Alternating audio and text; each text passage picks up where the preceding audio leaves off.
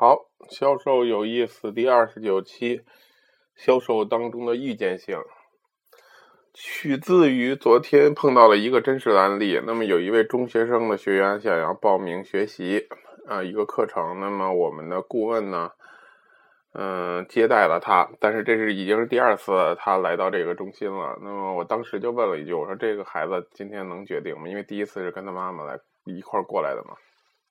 然后这个顾问很有信心的说：“这个没问题。”然后继续就咨询啊，等等等等。果不其然，到了最后，这个中学生的朋友说：“我定不了，我必须得听我妈，定金也交不了，什么都做不了。”嗯，结果就流失掉了。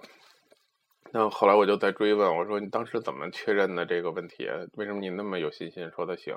因为当时那个小男孩可能拍着胸脯说我就能定，大概这样。”只是一个小男孩，大家想想，中学生还没有什么心计的，真的可能不是很高深的，就是所谓欺骗或者隐瞒的技巧。那么怎么解决呢？其实当时我应该多做一些吧，对吗？我们应该问他：“你真的能定吗？对吗？你上回你妈不是跟你过来的吗？你是怎么想的？我觉得你定不了，我觉得这还得跟你妈商量。”这些话是可以在销售的前期就甩出来的。如果当时这样做了，如果小男孩拍胸脯了，或者小男孩说确实有困难，那么都能比较在销售的前期解决这个问题，而不要拖到最后，那个时候已经难以补救了。所以通过这一个实际的情况，这个案例呢，我就想到销售中的预见性。什么叫预见性？首先我们要保持一种很冷静的心态来面对客户，绝不是盲目乐观、喊口号。然后说今天咱们一定能怎样？这个他一定能做掉，等等等等，这是莽夫之勇啊！没有任何真正的逻辑来去支撑这件事能做成。那怎么去？首先把心态摆正呢？是就像我们说的，对吧？真的猛士敢于面对惨淡的人生，敢于正视淋漓的鲜血。我们要去面对这个问题，而不是逃避这个问题。如果抱着盲目乐观的这种心态，就很容易去愿意去逃避这个问题，糊弄过去。其实到最后，大多数时间你是糊弄不过去的。如果能糊弄过去的话，我也可以告诉你，成不了 top sales。很多单 不是靠你的运气就能签下来的。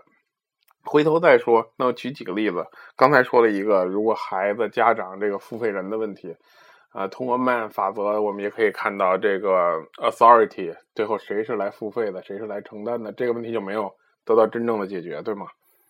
第二呢，我们看到这个，比如说是一个健身会所，然后呢，我们有一个咨询的人来，他说我，但是咱们通过了解发现他的住址和这个单位都离这个健身房不近。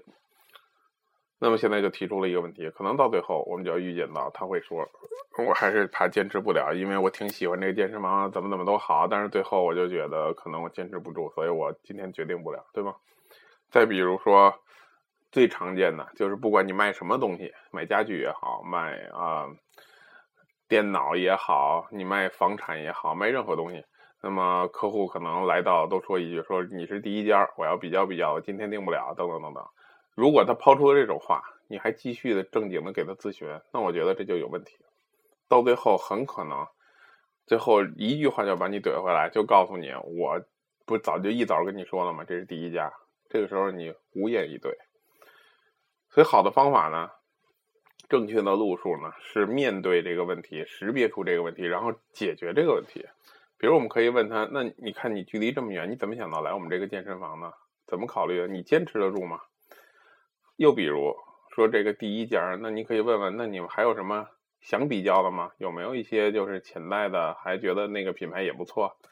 嗯，这些都可以帮你去解决掉这些问题，前置的问题。至少我们要解决掉一些问题吧。可能你不能保证所有问题都能得到完美的解决，但这句话，这些所谓跟跟这个客户来讨论的话，都要放到前期，都要放到销售的初始，而不是放到最后。等放到最后报完价了，了解了你的产品等等的一切之后，准备签合同，你想 push 他关单的时候，再提这些就全都已经晚了。所以今天给大家讲一个销售中的道理，叫前置问题，有预见性的前置问题，不要盲目乐观，其实我们更要悲观的去面对销售，然后去解决问题，最后才能得到乐观的结果，好吗？然后今天就到这儿，明天呢或以后呢，我会给大家再讲讲怎么去盘单。当这个单已经没签成或者怎样，那我们如何去补救，或者如就如何去用什么样的心态和思路去面对这些问题？OK。